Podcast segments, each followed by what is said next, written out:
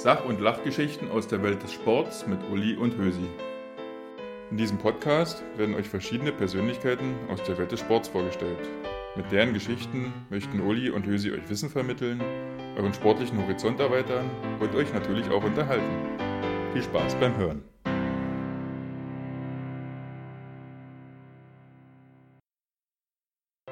Das ist so ein bisschen mein Tipp, gerade wenn man auch weiß, dass man Defizite hat in, in der technischen Disziplin, dass man sich mal wirklich Zeit nimmt, ganz in Ruhe. Ja, weil Gewichtheben basiert auf Wiederholungen. Und ich sag mal, wenn die Technik stimmt und du dem Körper auch die Zeit gibst, sich daran zu gewöhnen, ist das überhaupt nicht gesundheitsschädigend. Wir laufen jetzt mal fünf Runden. Oh, da hatte ich schon keinen Bock mehr. das war mir schon Wie stehst du generell zu CrossFit? Also ich, ich feiere es hart, muss man sagen, aber ich würde es selber nicht machen. Gibt es dann eine CrossFit-Karriere nach dem Gewichtheben? Kann ich alle beruhigen, würde es nicht geben.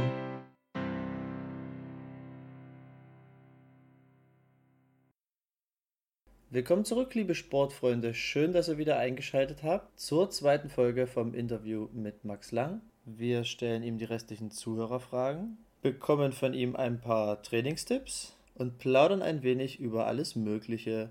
Also spitzt die Ohren und viel Spaß beim Hören.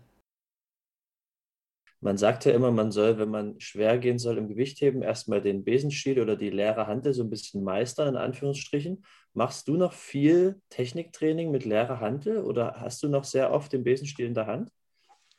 Nee, ich glaube, über, über den Besenstiel bin ich jetzt langsam äh, drüber weg.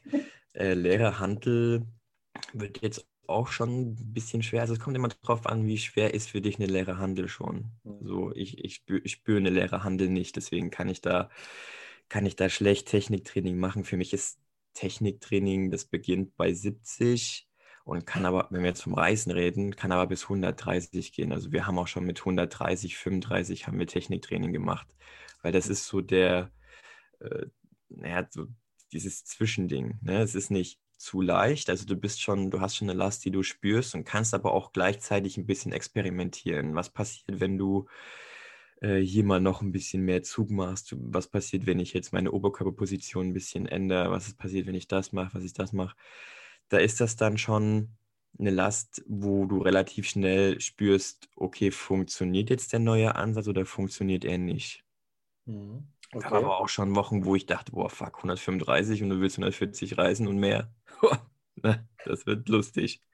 Ja, aber drei, dreistelliges Gewicht, um Techniktraining zu machen, ist auf jeden Fall ganz schön beeindruckend, vor allem für uns äh, Freizeitathleten. Ja. Jetzt ist es ja so, dass äh, auch im CrossFit äh, Gewichtheben relativ viel äh, oder relativ populär geworden ist, dass gerade viele Crossfitter in den Boxen das auch machen. Was würdest du denn den Leuten empfehlen, die so ihre drei, vier Mal die Woche zum Training gehen? Um besser im Gewichtheben zu werden? Was würdest du sozusagen einem Anfänger empfehlen, um sich da zu verbessern? Also wenn wir jetzt von den Technikübungen reden, dann würde ich das immer, immer splitten. Ne? Also ich würde, ich würde eine, eine Technikeinheit machen, die wirklich auf die Technik bedacht ist, wo man sich dann auch wirklich mal zusammenreißt und sagt, boah, nee, du gehst jetzt nicht höher, weil das ist in der anderen Einheit dann das ehre Ziel dass du mit der Technikeinheit anfängst, du versuchst dir dann wirklich Vertrauen einzuarbeiten, du versuchst ein bisschen zu spielen, du versuchst, weil jeder Mensch ist ja anders, jeder Athlet ist anders aufgebaut und äh, da kann man zwar hergehen und sagen, okay, so sieht's aus, aber man kann es nicht wie eine Schablone auf den Athleten legen. Also jeder hat ja sein eigenes Ding so ein bisschen. Ich, hab, ich hebe ja auch individuell und dass man da einfach auch herausfindet, äh, welche Technik am besten arbeitet für einen.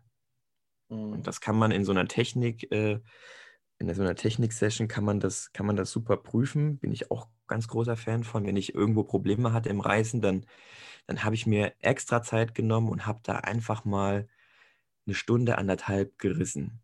Aber voll nach Gefühl. Die Last war gar nicht so wichtig, das war alles nach Gefühl. So, mhm. wenn das passt, dann suchst du dir die Einheit, äh, die kommt dann ein bisschen später. Oder halt mal guckst, okay, kann ich das jetzt auch anwenden und wie hoch komme ich? Natürlich nicht bis zum absoluten Auskotzen, weil mhm. viele Versuche sind halt immer, immer scheiße für den Kopf. Ich habe zum Beispiel oh, in der Vorbereitung auf Moskau habe ich, ich glaube, zwei Versuche weggelegt, aber nicht, nicht weil sie zu schwer waren, sondern weil ich, weil ich sie einfach verdödelt habe. Also mhm. verschenkt, wenn du so willst. Mhm. Und äh, wenn ich immer, wenn ich, wenn ich unzufrieden war, dann habe ich da halt versucht, das in so eine Technikeinheit wieder, wieder rauszuholen. Das ist so ein bisschen mein Tipp, dass man sich, gerade wenn man auch weiß, dass man Defizite hat in, in der technischen Disziplin, dass man sich mal wirklich Zeit nimmt, ganz in Ruhe und einfach mal ein bisschen spielt. Mhm. Einfach Abläufe trainiert. Abläufe, Abläufe, Abläufe. Und dann, wenn man mit so einem guten Gefühl nach Hause geht, dann nimmt man das mit, packt es in die, in die hohe Einheit und versucht dort wieder anzuknüpfen. Das geht natürlich nicht in einer Woche, mhm. weil Gewichtheben basiert auf Wiederholungen. Du musst ja diesen Bewegungsablauf erstmal irgendwie in, dein, in deinen Kopf rein, rein äh, reinbringen. Aber das hat, das ist halt äh, der Invest. Mhm. Und der lohnt sich eigentlich in den meisten Fällen. Und Videoanalyse hast du ja angesprochen, ne? dass du dich mhm. selbst aufnimmst und das dann im Nachgang dir auch anschaust. Also das ist auch immer eine hilfreiche Geschichte. Ne? Das ist super wichtig. Also, also ich rede jetzt nicht von der Analyse, die der Verband macht mit Messungen und Werten. Davon halte ich nicht ganz so viel, muss ich ehrlich sagen, weil das den Athleten dann eher ein bisschen äh, durcheinander bringt, weil wir hatten es gestern erst im Training, die Sabine hat gestoßen, nee, gerissen, gerissen, steht auf, sagt, boah, der hat sich gut angefühlt, guckt links hoch zum Bildschirm und sagt, oh, fuck, die Werte sind schlecht. Hm. Ja, toll, was hast du davon? Jetzt ja. richtest du dich nach diesem System und du weißt eigentlich gar nicht, also du, du hast das Gefühl, du hast gut gerissen und wirst aber direkt wieder zurückgeholt. Unnötig. Nimm doch das mhm. Gefühl mit und mach so weiter. Und ja. deswegen, das, das, machen wir nicht. Das ist nur ganz selten der Fall, damit man nur ein bisschen ein paar Anhaltspunkte hat, was die Werte angeht. Ähm, du brauchst dann natürlich ein gewisses Auge fürs Gewichtheben. Ne? Und ähm, ich sage mal, wenn ich jetzt äh, mich aufnehme, äh, dann, dann, dann ist, es, ist der Bewegungsablauf so schnell, dass der Trainer auch häufig sagt, oh, also irgendwas war, aber ich habe es nicht sehen können so schnell. So, dann nehmen wir das Handy, das Video und dann lassen wir das schön langsam laufen und ah, siehst du, guck mal, hier bist du zu früh auf die Zehenspitzen und dann bist du nach vorne, hast ein bisschen Knie untergeschoben. Deswegen hat es sich nicht so angefühlt, wie du das vielleicht kennst. Und das ist, das war jetzt äh, in den letzten Vorbereitungen war das Gold wert, definitiv. Ja. Äh, wie oft trainierst du tatsächlich mit dem Trainer, der sich deine Lifts anschaut und wie oft trainierst du allein? Der Trainer versucht natürlich, äh, so oft wie möglich da zu sein. Also ich habe ja jetzt, äh, ich habe mir meinen eigenen Trainer ausgesucht und der ist selbstständig, hat eine Firma. Deswegen kann es auch mal sein, dass der sagt, du, ich pack's heute nicht, mach das mal alleine. Aber zu den wichtigen Einheiten, wo wir jetzt hochreisen, hochstoßen oder so, da ist er auf jeden Fall immer da. Also da muss schon was Größeres passieren. Ansonsten bin ich mittlerweile auch schon so weit, äh, wenn ich Züge mache oder so, die kann ich auch alleine. Und wenn ich wissen will, wie die sind, dann nehme ich sie auf und gucke sie mir dann an. Mhm. Okay. Trainierst du eigentlich auch Cardio?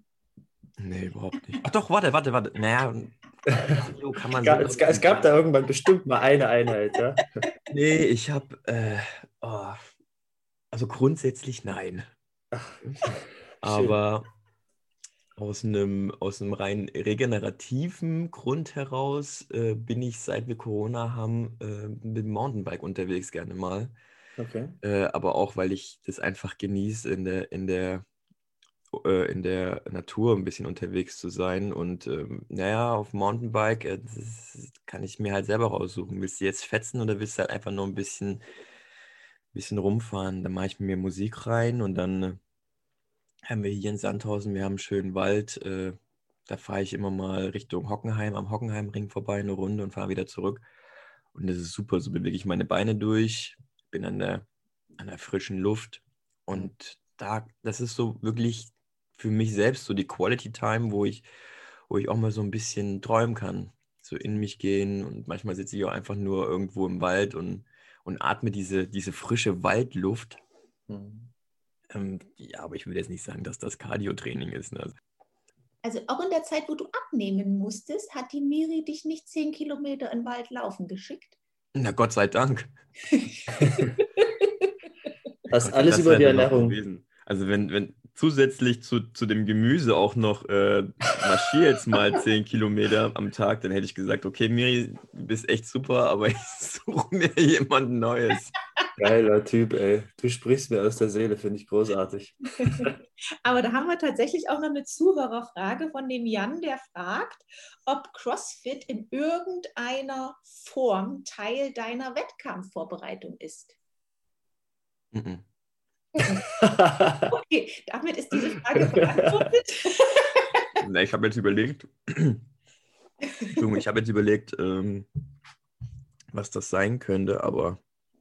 Klares Nein reicht uns auch. Finde ich auch nicht schlimm, ja. Wie stehst du generell zu CrossFit? Also, die, also wir sind ja eine CrossFit-Box mit vielen CrossFit-Zuhörern, die mhm. das bestimmt brennend interessiert, was du von der Sportart CrossFit hältst. Also ich, ich feiere es hart, muss man sagen. Aber ich würde es selber nicht machen. Ich hab, es gibt ja so ein, zwei Videos, ja, einfach auch aus dem Ausdauereffekt heraus. Es gibt ja so ein, zwei Videos, wo ich mich ja mal äh, der Challenge gestellt habe, CrossFit zu machen.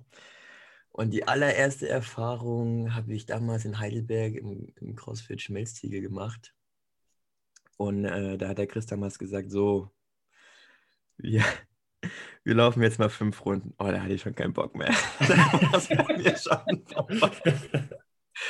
und dann ist es das Problem, der Gewichtheber kann halt mal kurz ganz viel Gas geben und dann braucht er aber wieder Zeit. Und äh, ja, egal, also beim CrossFit, selbst wenn die Gewichtheben machen, ist es ja entweder so viele Versuche wie geht in einer gewissen Zeit oder überhaupt so viele Versuche, bis mal einer Stopp sagt oder äh, nach der Einlass kommt schon direkt die andere. Äh, das ist neu für mich, sagen wir es mal so. Und es, es, kommen ja jetzt auch ganz viele, ganz viele Fragen. Ähm, ja, gibt es dann eine CrossFit-Karriere nach dem Gewichtheben? Kann ich alle beruhigen? Wird es nicht geben. Erstmal, weil ich mich, nachdem ich jetzt Hochleistungssport betrieben habe, wenn ich dann fertig bin, irgendwann mal äh, erstmal ein bisschen Ruhe brauche. Mhm. Und weil ich glaube ich meinen Körper auch erstmal grundsätzlich komplett umstellen müsste. Einfach mal nicht nur komplett auf Ausdauer, aber allein mal Mühe auf Ausdauer, Kraftausdauer. Ja. Und das, äh, das, das, das bereitet mir noch so ein ganz kleines bisschen Bauchschmerzen, ne? Weil das, hm, da kann ich verstehen. Das Cardio zweite keiner gerne. war ich bei CrossFit St. Pauli. Oh, und da habe ich immer noch Kalorien übrig auf dem Assault Bike. Da war ich kurz vor, da war ich kurz vor Game Over. Also da, ich, ich glaube, mein Körper nimmt es mir immer noch übel, dass ich damals gesagt habe, jo, lass das machen. Bezüglich dieses Workouts gibt es, glaube ich, auch eine Zuhörerfrage. Mhm. Äh, der Martin fragt nämlich, wann besuchst du uns und absolvierst ein Wort mit uns, in Klammern PS ohne Airbike? Ich glaube, mhm. darauf, darauf spielt er an. Und ich denke, nach dem, was du eben gesagt hast, können wir sogar die Frage beantworten. Du wirst sehr wahrscheinlich so schnell kein Wort mit uns machen, auch wenn das sehr traurig ist. Aber tja, also war ja schon mal sehr, sehr smart, indem er gesagt hat, ohne Assault Bike. Ja. Aber es gibt ja, es ist, es ist, das Assault Bike ist nicht das einzige Foltergerät in der Sportart Cross, äh, CrossFit. Da gibt es ja einige. Und äh, selbst wenn es heißen würde, ja, wir machen Reisen, ne, brauchst keine Angst zu haben, dann bin ich dann dort und dann heißt okay, du hast 60 Sekunden ne, und jetzt musst du ballern. Ja. Oder äh, diese Snatch Ladder, wo ich dann hocharbeiten musste innerhalb kürzester Zeit von, äh, weiß ich nicht, 25 äh, auf 150 äh, oder so. Ja.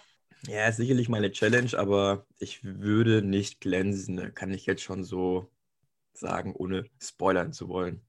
Wenn wir mal wieder äh, zurück zu deinem Sport gehen, zu, äh, zu, deinem Sport gehen, zum Gewichtheben, ähm, es ist ja offensichtlich oder es ist ja bekannt, dass CrossFit einen relativ großen Einfluss hat. Aber wie siehst du so gerade die Sportart Gewichtheben in Deutschland? Findest du, es sollte noch populärer werden? Wenn ja, was müsste passieren? Was würdest du dir wünschen für deine Sportart? Ja, natürlich ähm, äh, unterstütze ich die Meinung, dass das Gewichtheben noch populärer werden muss. Einfach um attraktiv zu bleiben, auch wenn sie schon viel getan hat in den letzten Jahren. Also auch dank CrossFit da bedanke ich mich an der Stelle nochmal im Namen aller Gewichtheber bei allen CrossFit-Sportlern. Ihr habt uns da schon ordentlich mit, mit hochgezogen. Muss man, muss man schon sagen. Deswegen sind wir auf einem guten Weg. Das, das Blöde ist halt, dass jetzt Corona dazwischen kam, weil ich habe es ja selber gemerkt, bei uns im AC vor Corona waren dann auch extrem viele Kids da. Und die brauchen wir einfach in der Sportart, weil wir haben ja wirklich so ein, so ein Nachwuchsproblem. Und äh, da lief es gerade mal gut. Ich glaube, grundsätzlich auch fürs deutsche Gewichtheben ging das alles in die richtige Richtung. Aber da jetzt nur Profis und Kaderathleten trainieren dürfen und der Nachwuchs quasi wegfällt, musst du das ja alles nochmal von vorne machen, wenn dann Corona mhm. irgendwann mal vorbei ist. Und das wird halt wieder schwer. Und so grundsätzlich an sich glaube ich, dass Gewichtheben einfach mal also Gewichtheben ist jetzt so gesehen alt genug geworden, jetzt müssen wir wieder jung werden. Mhm. Da spreche ich halt in die Richtung Attraktivität, dass man, dass man halt äh, wegkommt von diesem Bild. Äh, also dieses typische Bild, das war auch mein erster Wettkampf. Du marschierst auf die Bühne, dann sagt einer in der monotonen Stimme, und für den nächsten Versuch 50 Kilogramm, Max Lang, viel Erfolg. So, dann gibt es so vereinzelt Klatschen, so hier hinten. Mhm. ein bisschen häkeln im Hintergrund. irgendeine Mutti sitzt von einem Spoller, die häkelt gerade oder liest ein Buch. Du hörst, wie sie umblättert. Und dann äh, machst du deinen Versuch. Dieser Versuch war gültig. An der nächsten Last sehen wir und denkst dir, okay, alles klar. Also, mhm. was, ja. was, was, was, was, genau bockt jetzt hier, außer die Last zu heben? Nichts. Ja. Ne? Und da da war ich an, dann auch äh, wirklich äh, total überrascht, weil ich das so nicht kannte. Als ich dann halt bei meinem ersten CrossFit-Event als Zuschauer war, wie man sich da gegenseitig gepusht hat und äh, wie die Stimmung im Allgemeinen war. Es waren junge Menschen da. Ja. Also, ne? Und äh, die sahen auch alle aus wie, die sahen ja mehr als, aus wie Profis, als wie Gewichtheber die Profis waren. Muss man ja so sagen. Da hat alles gepasst. Ne? Da, die waren stylisch unterwegs, einfach ja. up to date. Und ja. ähm, da müssen wir einfach wieder hinkommen. Also, wie gesagt, wir arbeiten dran, es wird alles. Und wenn man mal zur Bundesliga war, jetzt, äh, egal ob in Mutterstadt, in Speyer oder in Obrigheim, die haben das verstanden, dass du das, dass es halt nicht nur um das Gewichtheben geht, sondern du musst eine Show draus machen. Ja. Damit die Leute sagen, ey, das ist ja richtig geil gewesen, was hier abging. Da schicke ich mal mein Kind hin oder ich gehe selber mal hin oder ich erzähle das meinen Freunden. Mhm. Also du bist auch der Meinung, man müsste Gewichtheben viel interessanter für den Zuschauer machen, viel attraktiver, dass Natürlich. die Leute eben auch einschalten. Ja. Jetzt vielleicht nicht unbedingt so wie beim Dart, wo die Leute alle da sitzen und Bier saufen äh, und sich feiern, aber wahrscheinlich ja so eine kleine Show für den Zuschauer machen, das, äh, das sehe ich auch so. Finde ich auch sehr gut. Du, ähm, ähm, ich, ich, ich hatte tatsächlich schon mal den Gedanken, dass man das so machen könnte wie beim Dart. Echt? Aber ja, das, das wäre ja wiederum, ich meine, ich finde es zum Beispiel wichtig, dass, wenn der Athlet hebt, dass er seine Ruhe hat. Und ja, das ist klar. So, das ist halt das, das Ding, jetzt stell dir so eine riesen Aber ich glaube, beim Dart Leuten, schreien die ja auch nicht rum, wenn der die Darts wirft. Da sind die ja auch ruhig. Da sind die, da sind die ja nur am Ausrasten, wenn der 180 macht oder so. Ja, gut, ja, das stimmt, das mag wohl möglich sein. Ich kann es mir, mir nicht vorstellen, äh, aber du, du hast recht. Wahrscheinlich ist es so, dass sie ihre Disziplin haben. Ich kann es mir nur eben vorstellen, wenn da 300 Leute sind, die alle rumsaufen, dass es auf jeden Fall irgendeinen gibt, der rülpst, wenn du gerade deinen 150er reisen willst. Und das ist dann, glaube ich, kontraproduktiv. Aber gut, das ist jetzt fiktiv. Ich kann mich an ein Finale, an ein Bundesliga-Finale erinnern. Das war damals in Obrichheim und die hatten so eine riesige Dreifelderhalle und die war komplett voll. Also mhm. Also ich glaube, das war bis jetzt auch der einzige Wettkampf, wo ich dachte, alter Schwede, hier ist schon ordentlich was los. Also ich kriege das auf der Bühne nicht ganz so sehr mit, aber wenn du halt den Versuch gemacht hast und die sind alle aufgestanden und haben gejubelt, das ist dann schon sehr beeindruckend und äh, deswegen waren die aber beim Lift trotzdem ruhig. Ich meine, hier und da gab es mal ein paar Fische, die, die, die da rumgeschrien haben, aber auch nur, weil sie halt ein paar Bier zu dritt zu viel drin hatten. Mhm. Aber das ist eigentlich so ein Format, ich glaube, das macht den Zuschauern Spaß, weil du wirst so ein bisschen mitgerissen, mhm. aber auch den Hebern. Ja. Bist du noch nervös, wenn du auf eine Bühne gehst und hast sehr viele Zuschauer? Jetzt wie bei der EM zum Beispiel, juckt dich das oder bist du da komplett im Tunnel, weil du vorhin Zuschauer. auch gesagt hast? Bei der EM waren keine Zuschauer. Ach ja, stimmt, Corona, stimmt. Ja, ich habe es nur aus dem Fernsehen gesehen, du hast recht. Ja, auch ja. allgemein bei EM, WM sind da eigentlich keine Zuschauer. Das, das sind dann mehr so Sportler, Betreuer, okay. die sich irgendwie die Zeit vertreiben. Ähm, die das heißt ja, aber das wäre wiederum auch was Neues für euch dann. Also es wäre auch eine neue Herausforderung für euch, wenn dann wirklich große gefüllte Hallen wären. Vor so einer Audienz zu heben, ist wahrscheinlich auch nichts Alltägliches. Pervers. Ja. Ist pervers. Also ich, ich habe auch eigentlich, äh, wenn ich so zurückdenke in meiner Historie, habe ich eigentlich immer ziemlich gut gehoben, wenn, wenn viele Zuschauer da waren. Mhm. ich meine, äh, wenn ich jetzt mal so ein bisschen aus dem Nickkästchen plauder von mir selbst, da, ich sehe die Zuschauer nicht. Also klar, wenn du hochgehst, aber selbst wenn du schon auf die Bühne hochgehst, bist du so ein bisschen, bist du schon im Modus. Mhm. Und äh, wenn du hebst, ist ja auch meistens die Beleuchtung auf die, auf die Bühne und der Zuschauerraum ist ja dunkel, wenn du es so willst. Und ja. da kriegst du das nicht mit. Deswegen, ähm, nee, da bin ich nicht nervös. Das macht dann richtig Bock. Nervös bin ich nur noch, das hat man ja jetzt auch bei der EM gesehen, wenn ich halt weiß, es geht um die Wurst. Und nicht nur um eine, sondern um alle Würste. Mhm. Ja. Um nochmal zurückzukommen auf die Popularität des Sports. Also du stehst voll und ganz hinter dem Gewichtheben und würdest auch deine Kinder zum auch Gewichtheben bringen oder siehst du das differenziert? Bringen ja, aber nicht zwingen. Okay. Weil steht ja immer so ein bisschen im Raum, so dieses Verletzungsrisiko und so, obwohl mhm. das ja gar nicht stimmt, ne? Nee, nee, das stimmt nicht also man kann sich ja überall verletzen. Und wenn wir von der Verletzung reden, ne, ist, glaube ich, Fußball äh, noch weit, weit vor Gewichtheben, verletzungsmäßig. Ja. Das wollte ich auch gerade sagen. Ich habe da mal eine Statistik gelesen, entschuldige, dass ich unterbreche, dass Joggen und Fußballspielen prozentual gesehen viel gefährlicher ist als Kraft-3-Kampf und Gewichtheben, weil da viel mehr passieren kann theoretisch. Also beim Joggen mit Umknicken und solche Sachen. Also, dass das gar nicht so gefährlich ist. Das Problem ist nur, wenn man im Gewichtheben eben einen Fail in Anführungsstrichen sieht, dann sind das eben mal 150 Kilo, die auf dich draufballern und dann ist es eben häufig auch schlimm. Ja, aber davon sind die Leute immer so wie sagt man auf Englisch, biased, äh, vor, voreingenommen, genau, voreingenommen. Hm, ich glaube, voreingenommen ist man generell Gewichtheben gegenüber. Das liegt jetzt vielleicht nicht mal daran, äh, dass man sich bei einem Fail verletzen könnte, sondern einfach, weil wenn man an Gewichtheben denkt, das war ja bei mir am Anfang auch so, da denkt man so an die, an die superschweren Männer oder an die superschweren oder Frauen im Allgemeinen, die dann nicht mehr fraulich wirken, was sich auch mhm. schon geändert hat.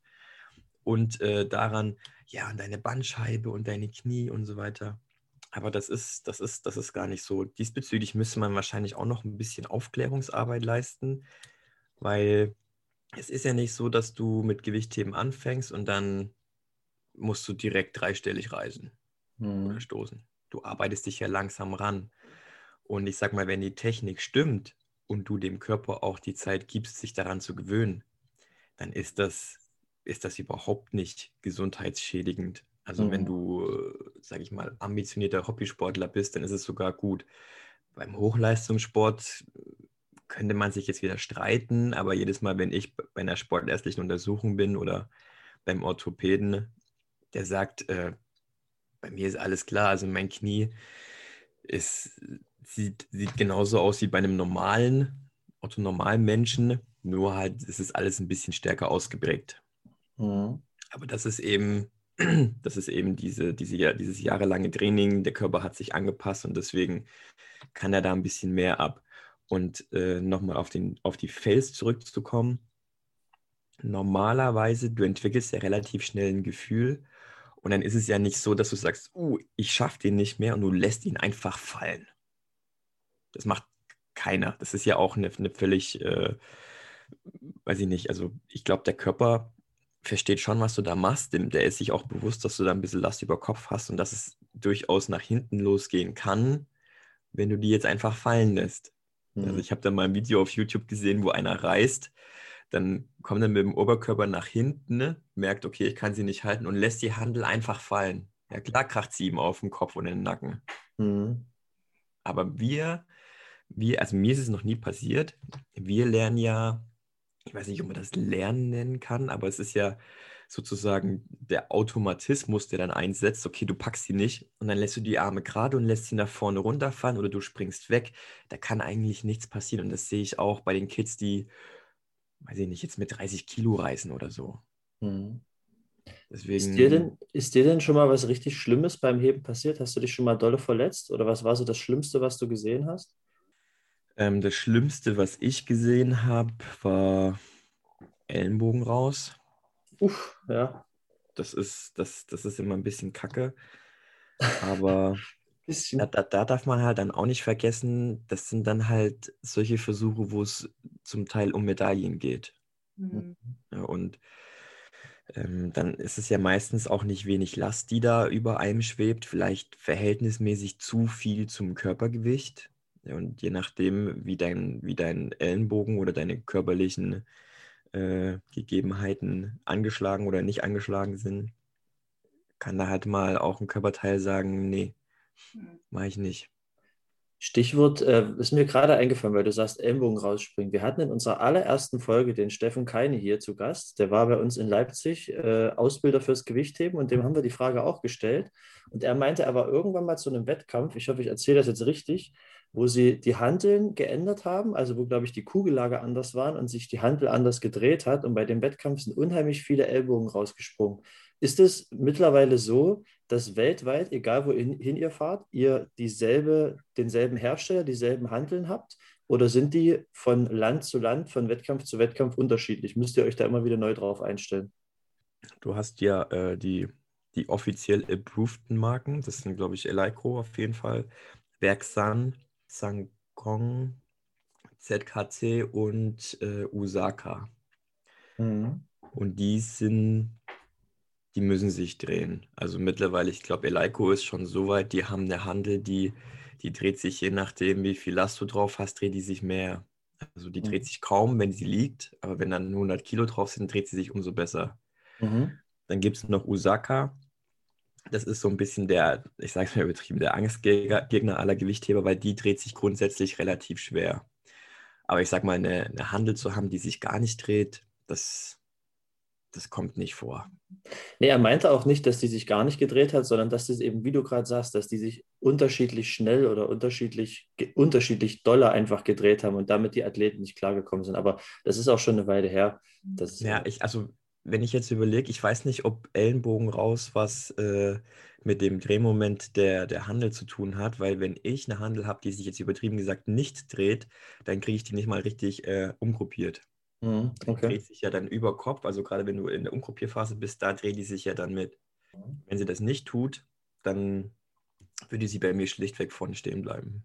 Mhm. Okay. Jetzt haben wir so viel über das Gewichtheben heute schon geredet und haben dich noch gar nicht gefragt, wie du überhaupt dazu gekommen bist, Gewichtheber zu werden.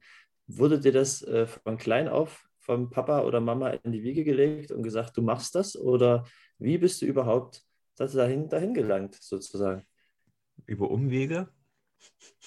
Also ich, ich habe die Geschichte, glaube ich, schon tausendmal erzählt. Äh, ich äh, wollte ja ursprünglich Fußballer werden, weil auch, ich bin ja mit Fußball aufgewachsen. Meine ganze Family spielt Fußball. Mein Onkel war ja auch Profifußballer damals. Ja, da war so dieses Paket Sportinternat, Sportschule, Profifußballer. Mhm. Und das wollte ich auch buchen. Hat auch anfangs gut funktioniert.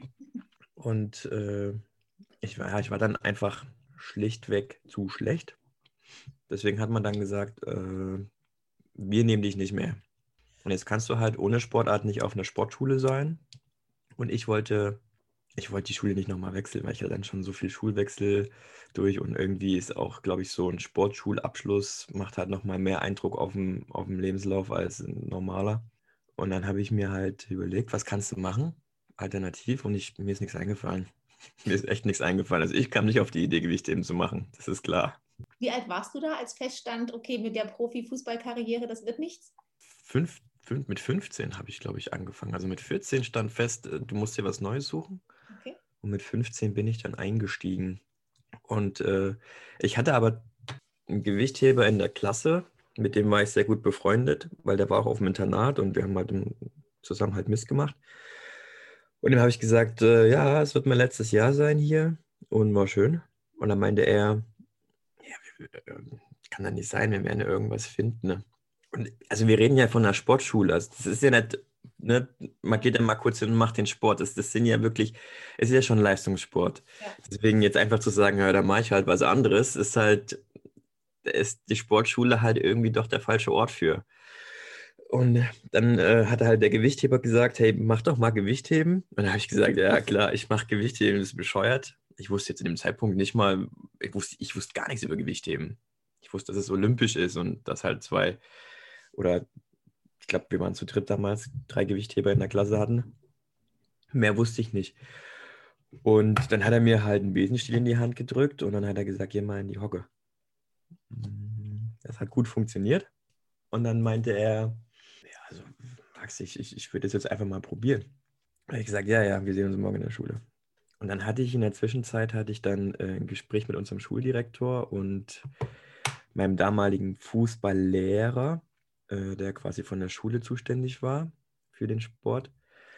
Und, und Max, hast dir Gedanken gemacht? Sag ich, ja, aber nee, da ist, da kommt nicht viel.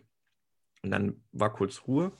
Da habe ich gesagt, oder ich mache halt Gewichtheben und habe noch gelacht dazu. Und dann ist der Fußballtrainer aufgestanden und hat gesagt, genau, das ist es, das sehe ich dich. Das müssen wir probieren, sehr gute Idee. Und ich wusste gar nicht, wo es blitzt, weil ich dachte, ja. spinnt ihr jetzt, was ist los mit euch? Ja. Und dann, dann hat es nicht lange gedauert, dann hatten wir dasselbe Gespräch nochmal, nur mit dem Trainer oder Lehrer der Gewichtheber. Und das war ja auch schon damals so, dass Gewichtheben so ein bisschen Nachwuchsprobleme hatte. Deswegen haben die halt äh, relativ schnell Ja gesagt. Also die haben natürlich noch ein bisschen verhandelt, so, hm, ja, müssen wir mal gucken und so. Aber ich bilde mir ein, die haben damals schon, die haben sich, also es hieß, wir haben da einen Fußballer, der, der, der Gewichtheben machen will, da haben die sich schon die Hände gerieben, kann ich mir vorstellen. die, weil die haben nämlich damals viele so Quereinsteiger geholt, viel vom Eiskunstlaufen oder Eislaufen, vom Touren und jetzt ja, gab es halt mal einen Fußballer. Dann haben wir ein Probetraining gemacht und das lief eigentlich genauso ab wie wie äh, das, was ich dann im Internatszimmer gemacht habe mit dem Besenstiel. Da hat er gesagt, ja, das passt. Also wir würden dich jetzt einfach mal so nehmen. Und dann habe ich halt gesagt, perfekt, wenn ihr mich jetzt nehmt, ähm, ich spiele mit offenen Karten. Ich gehe dann halt zweimal die Woche in den Unterricht für Gewichtheben, also Training, und spiele dann nachmittags wieder Fußball. dann äh, war das erste Training durch. Und dann musste ich mich halt, also ich davor musste ich dann auch Mitglied in einem Verein werden. Und dann hat dann der Trainer gesagt, ähm, wir sehen uns heute Nachmittag. Sag ich, hm, heute Nachmittag bin ich nicht da, bin ich Fußball spielen. Und dann hat er gesagt, du, das läuft so nicht. Also der muss schon auch ein bisschen Gewichtheben machen. Und habe ich gesagt, ja, okay, alles klar, machen wir halt ein bisschen Gewichtheben. Und ich weiß nicht, ich habe dann irgendwie Blut geleckt. Ich fand das irgendwie beeindruckend, weil ich habe ja dann dort, äh, als wir im Verein waren, also von der Schule aus hatten wir woanders Training als vom Verein aus. Und im Verein aus, das war hm, Landesleistungszentrum in Sachsen. Heißt, da waren auch die richtigen Profis am Start. Die waren schon Sportfördergruppe und ne, haben halt auch ordentlich Lasten bewegt. Und ich fand das so beeindruckend. Und dann, äh, wie gesagt, habe ich ein bisschen Blut geleckt und dann äh, habe ich mich da hochgearbeitet, so peu à peu. Und ich wollte dann auch, er kam noch dazu, dass dann im Internat so ein bisschen das Gerücht rumging, so, ja, wenn du in deiner Sportart nichts wirst, dann gehst du einfach zum Gewichtheben, das wird dann schon. Und das fand ich halt kacke ja. und wollte halt den Leuten dann auch irgendwie was beweisen. Ne? Ja. Und so habe ich dann den Ehrgeiz entwickelt, das dann halt durchzuziehen. Und äh, na gut, letzten Endes, ich war dann ja, innerhalb von einem, von einem Jahr, von, innerhalb von einem halben Jahr war ich dann Kaderathlet und innerhalb von einem Jahr war ich dann bei einer Europameisterschaft dabei, wo, glaube ich, keiner der ganzen Sportschule dabei war. Okay. Wie war das für deine Familie, die ja nun eigentlich äh, gedacht hatte, du wirst Fußballer? Also ich bin jetzt ganz ehrlich, ich habe am Anfang habe ich mich echt ein bisschen geschämt, weil, naja, also es haben halt äh, viele Hoffnungen in meine, in meine Fußballerkarriere äh, gelegt. Und das war dann nicht. Und dann halt auch, sage ich mal, über Mama, Papa und so weiter hinaus äh, anderen Familienmitgliedern äh, von, von der kurzfristigen Planänderung zu erzählen, war dann schon ein bisschen schwer, ne? weil halt jeder wusste, okay, äh, mit Gewichtheben hat von uns keiner was am Hut, hast du ja eigentlich nichts am Hut. Hm, klingt so ein bisschen wie, ja, Zeit totschlagen, übertrieben gesagt. Mhm. Und mit den, mit den Erfolgen ist dann halt auch, weiß nicht, also ich hatte natürlich immer die Unterstützung von der Familie, keine Frage. Ich kann mich auch noch erinnern, wo ich zu meinem ersten Wettkampf diesen, diesen, dieses, diesen Einteiler in der Hand hatte. Mhm. Und ich wirklich fünf Minuten lang mit, mit meinen Eltern nur gefeiert habe, weil ich halt echt aussah, ey, oh mein Gott, Käseweiß, diesen roten Adidas-Einteiler, diese Gewichtheber der Schuh, äh, Schuh dazu, ey, ich sah aus. Wahnsinn. Und dann, ja, ging es aber so los und, und dann ging es relativ schnell. Und ähm, als ich dann halt dann auch äh, mit den Erfolgen so ein bisschen gewachsen bin, äh, waren dann auch alle aus meinem näheren Umkreis, also Familie und auch Freunde, waren dann voll fixiert auf dieses Gewichtheben. Mhm. Und da war mir dann so klar, okay, ganz oder gar nicht. Und dann hatte ich auch so ein ernsthaftes Gespräch mit meinem, mit dem damaligen, also meinem Trainer damals. Und der hat gesagt, du, wir haben vieles vor. Äh, hängt aber jetzt von dir ab, wir wollen dich äh, fit machen für die Sportfördergruppe Bundeswehr. Dann bist du genauso so ein, so ein krasser Typ, sage ich jetzt mal, wie Tom Schwarzbach, Alexander Oberkirsch, die haben damals alle in Chemnitz trainiert. Und zu denen habe ich ja aufgeschaut, dachte ich, ja, das will ich angehen. Ja, und so waren dann, wurden dann die, die Gleise gelegt und dann ging es nach der Schule erstmal in der Ausbildung, aber die war auch schon so ausgewählt, dass ich nebenbei meinen Sport machen konnte. Und dann stand für mich schon, bevor ich, bevor ich die Ausbildung angefangen habe, stand schon fest, du, du machst das nur als ein Mittel zum Zweck und danach marschierst du in die Bundeswehr. Dann ging das so weiter. Ja. Und jetzt habe ich äh, vor zwei Wochen die Goldmedaille im Stoßen geholt. Ich wollte gerade sagen, das ist eigentlich eine ziemlich coole Geschichte, so aus der Not raus Gewichtheber geworden und jetzt stehst du da und bist Europameister. Also es ist eigentlich ganz schön beeindruckend, ja. Ja, da muss man an der Stelle vielleicht auch nochmal ein ganz großes Dankeschön an Christoph Schiller ausrichten aus Eibau. Der hat mich nämlich damals mit dem Besenstiel in die, in die Hocke gezwungen. vielleicht hat er ja damals schon die Vorahnung gehabt, dass da was werden könnte. Ich Aber hoffe, er wird das hören. Wäre ich jetzt nicht hier, wäre ich auch nicht in dem Podcast. Okay. Lieber Max, da wir uns langsam Richtung Ende neigen, ich habe noch ein paar Zuschauerfragen, die ich dir kreuz und quer ganz gern stellen würde. Und zwar, erste Sache, wie lange dauert eigentlich dein Warm-up? Oh, mittlerweile sehr lange. Also ich habe angefangen, wie jeder andere auch, mit äh, fünf Minuten Fahrradfahren und dann ging es los. Bis ja. ich irgendwann mal gemerkt habe, das ist vielleicht doch ein bisschen wenig. Ne? Man wird ja nicht jünger. Mhm. Und gerade jetzt in der Phase, wo ich dann auch abgenommen habe und der Körper dann auch einfach wirklich lang gebraucht hat, bis er dann ready war, mhm. geht mein Warm-up, äh, naja, wenn wir jetzt äh, dazu nehmen, zehn Minuten Fahrradfahren sind es mittlerweile, mache ich dann nochmal 20 Minuten lang so ein bisschen mein Knie fit und den Körper allgemein. Also ja, bei einer halben Stunde sind wir mittlerweile schon angelangt. Wie oft machst du in der Woche Mobility? Wie oft dehnst du dich? Machst du es überhaupt? Äh, eher selten, aus zwei Gründen. Einmal, ich bin relativ grundmobil. Ich erinnere nochmal an die Situation im Internatszimmer, wo ich dann ja. aus der Kalten in die Hocke konnte. Ja.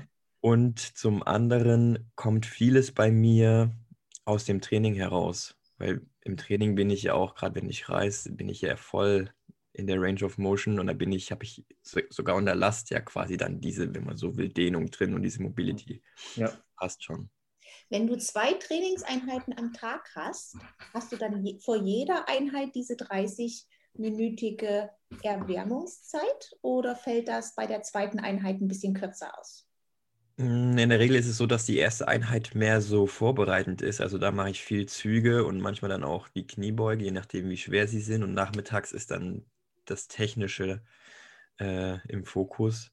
Da ist es dann eher so, dass ich dann morgens ein bisschen was äh, wegnehme, je nachdem, wie viel Zeit ich dann auch habe, weil er danach meistens noch Physiotherapie ruft oder Kochen.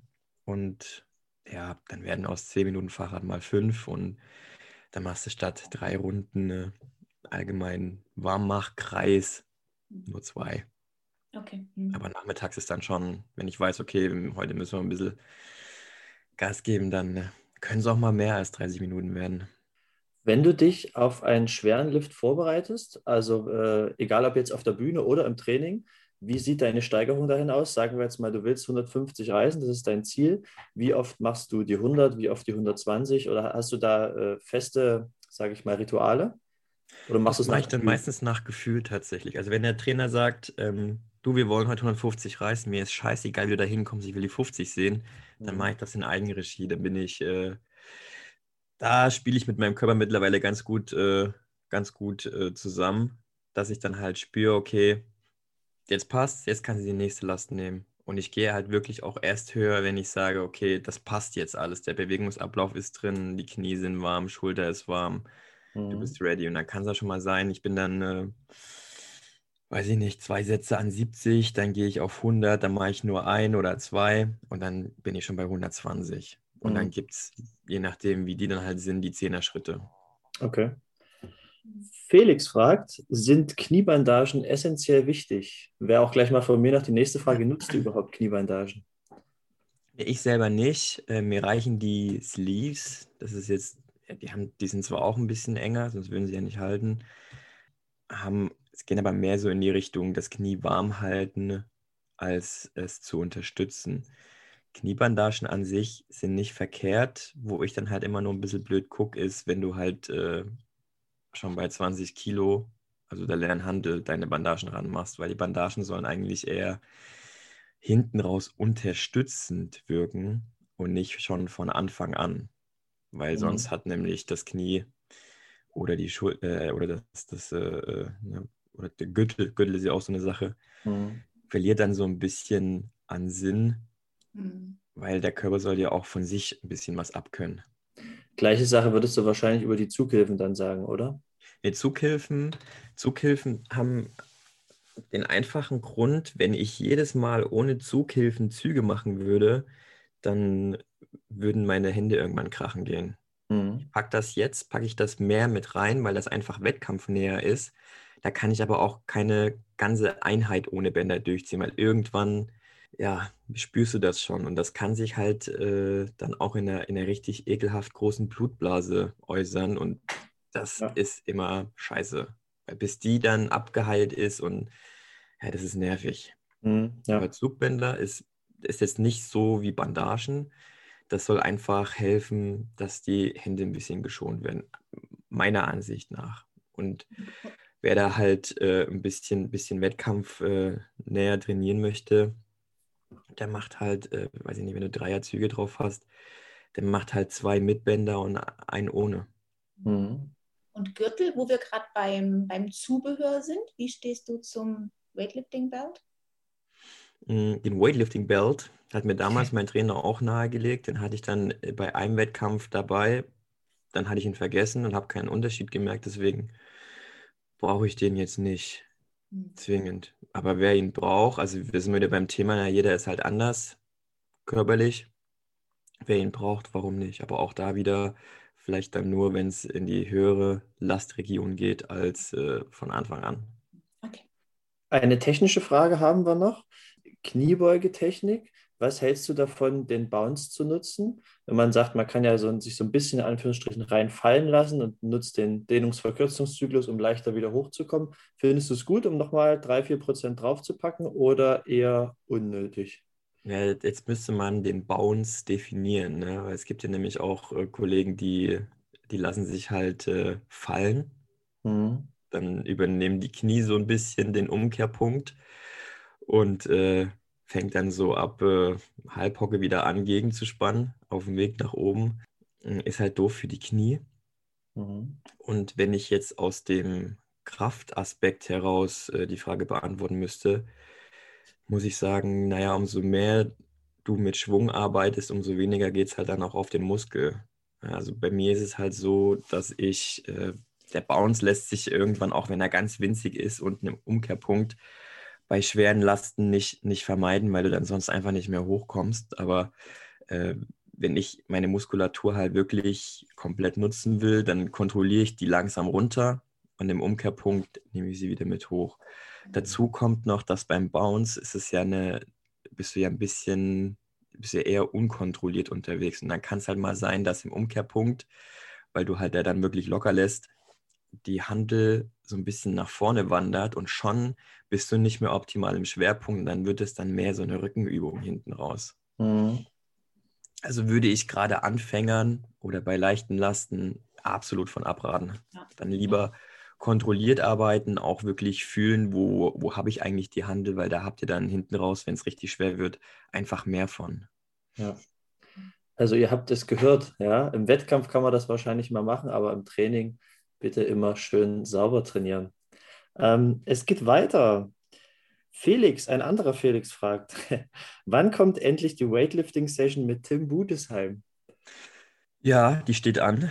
Haben wir bis jetzt noch, noch nicht realisieren können, zum einen wegen Corona hm. und zum anderen, weil ich ja aktuell noch ein bisschen anders beschäftigt bin, sportlich. Ja, klar, klar. Aber das haben wir auf jeden Fall auf dem Schirm. Ich habe vor kurzem auch wieder mit ihm geschrieben. Äh, das gehen wir auf jeden Fall an. Aber ich sage jetzt mal, es wird uns jetzt nicht wegrennen. Stichwort äh, sportliche Beschäftigung, mal noch eine Frage von mir. Was denkst du, wie lange wirst du aktiver Gewichtheber sein? Gehen wir davon aus, dass du dich nicht verletzt? Und gehen wir davon aus, du kommst zu Olympia dieses Jahr? Ich sag mal, solange es mir noch Spaß macht, werde ich auch noch dabei sein. Ich glaube, hier und da äh, vereinnahmt das, das, das Gewichtheben auf Profi-Ebene halt schon sehr, sehr viel, sehr viel Zeit deines Lebens. Und da du ja nicht jünger wirst und irgendwann auch mal so ein bisschen weiterdenken willst, wird das dann, glaube ich, äh, bei mir, es wird nicht den Punkt geben, wo ich sage, okay, jetzt ist Schluss, jetzt hörst du mit allem auf. Also selbst wenn ich sage, also es fängt ja an mit, ich beende meine internationale Karriere, deswegen werde ich aber trotzdem noch Gewichtheben machen im Verein. Mhm. Einfach auch, weil du schlichtweg nicht sagen kannst, ich höre jetzt auf, du musst ja auch abtrainieren, sonst hast du Schmerzen überall. Mhm. Deswegen denke ich, äh, wird es ein fließender Übergang sein, aber ich denke, na, die Frage steht halt jetzt noch im Raum, ziehst du jetzt noch die drei Jahre durch bis, bis Paris mhm. oder eben nicht? Da bin ich mir noch nicht ganz schlüssig. Bock hätte ich schon. Na gut, in drei Jahren wärst du wie alt? 31? Müsste doch eigentlich, ist doch eigentlich jetzt kein Alter, würde ich sagen. Ja, ich habe mal, hab mal gesagt, ich mache das bis 30 und dann ah, okay. eigentlich nicht mehr. Aber ja, wie gesagt, äh, spielen viele Faktoren eine Rolle. Hm. Spaß muss es halt machen, definitiv. Und ich sag mal, es macht jetzt nicht zwingend Spaß, jedes Mal zu hungern, übertrieben hm. gesagt. Deswegen, ähm, ja, man muss mal gucken. Also grundsätzlich sind da einfach noch zu viele Faktoren im Raum, die ungeklärt sind. Also zum einen ja auch, wie geht es mit dem Gewichtheben allgemein weiter?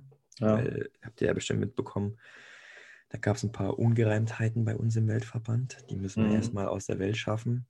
Und Sprechen wir jetzt lieber nicht an hier. Nee, aber wer sich jetzt fragt, hm, um was geht es denn da? Ja, Gewichtheben steht nun mal äh, zur Debatte, nicht mehr olympisch zu sein in Paris. Aber das liegt jetzt tatsächlich, das liegt jetzt wirklich nicht in unserer Hand, sondern da muss sich echt der Weltverband mal raffen. Aber die sind, die sind auch dran. Mhm. Die sind auch dran. Es hat sich viel getan jetzt, aber ich bin mir nicht sicher, ob es wirklich jeder begriffen hat in der obersten Etage. Ja. Vielleicht eine der letzten Fragen. Hast du außerhalb vom Gewichtheben und was du jetzt gesagt hast, Fußball und Mountainbiking nicht auch mal Bock, andere Sportarten auszuprobieren. Also wenn wir jetzt uns die Gäste so der letzten paar Wochen angucken, da hatten wir hier mal einen Surflehrer, mal einen Kletterer, mal einen Eiskunstläufer. Also du kriegst ja sicherlich auch von den Trendsportarten viel mit. Aber wenn wir jetzt sich so deinen Alltag angucken, teilweise zweimal am Tag Training, Ernährungscoach und Freundin, da wird wahrscheinlich nicht viel Zeit sein. Hast du nicht auch mal Bock, irgendwie was anderes zu machen? Ich habe tatsächlich, äh, das war vor 2016, ich bin mit, mit ganz vielen Rugby-Spielern sehr gut befreundet, weil die auch hier in Heidelberg ihren Stützpunkt haben. Und aus äh, einem Abend mit äh, reichlich Alkohol habe ich mal damals äh, versprochen, dass wenn ich es 2016 nicht zu den Spielen schaffe, dann wechsle ich zum Rugby. ähm, das würde ich tatsächlich gerne mal ausprobieren, aber da haben mir auch schon vor allem meine Physiotherapeutin damals, die auch Rugby-Spielerin war, gesagt, nee, mach das mal lieber nicht. Aber interessieren würde es mich tatsächlich mal. Äh, klar, Fußball spielen würde ich auch sehr, sehr gern wieder. Mhm. Und ich will jetzt als nächstes wirklich realistisch, will ich mal Golf ausprobieren. Golf? Krass. Mhm. Oh, okay. Was ganz anderes. Finde ich aber ja, cool. Ja. Ja? Geil, habe ich auch noch nie gemacht. Kann ich auch. Ich habe Minigolf mal gespielt, das war ganz cool. Aber ich ja, glaube, das ist, das, ich denke auch, das kann man mit dem richtigen Golf nicht vergleichen. Was ich da lustig finde, ist, dass das Ziel vom richtigen Golf, sagt man ja immer so schön, ist es eigentlich wenig Golf zu spielen. Also so, man, Im Optimalfall. ja, genau. Im Optimalfall ist man ein guter Golfer, wenn man wenig Golf spielen muss, ja.